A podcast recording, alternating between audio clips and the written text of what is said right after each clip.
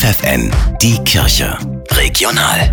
Für die Region Osnabrück mit Steffi Behnke. Nach dem Rücktritt von Bischof Franz Josef Bode sucht das Bistum Osnabrück einen neuen Bischof. An der Neuwahl sollen auch Vertreterinnen und Vertreter des Katholikenrats beteiligt werden. Bis ein Nachfolger gewählt wird, leitet Weihbischof Johannes Wübbe das Bistum Osnabrück.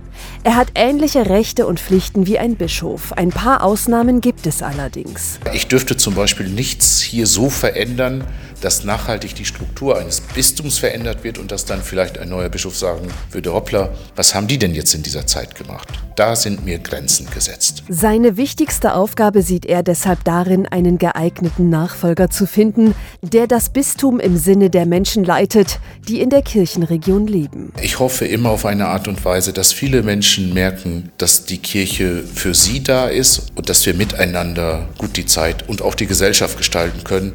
Am Samstag wird in Osnabrück die diesjährige Woche für das Leben eröffnet.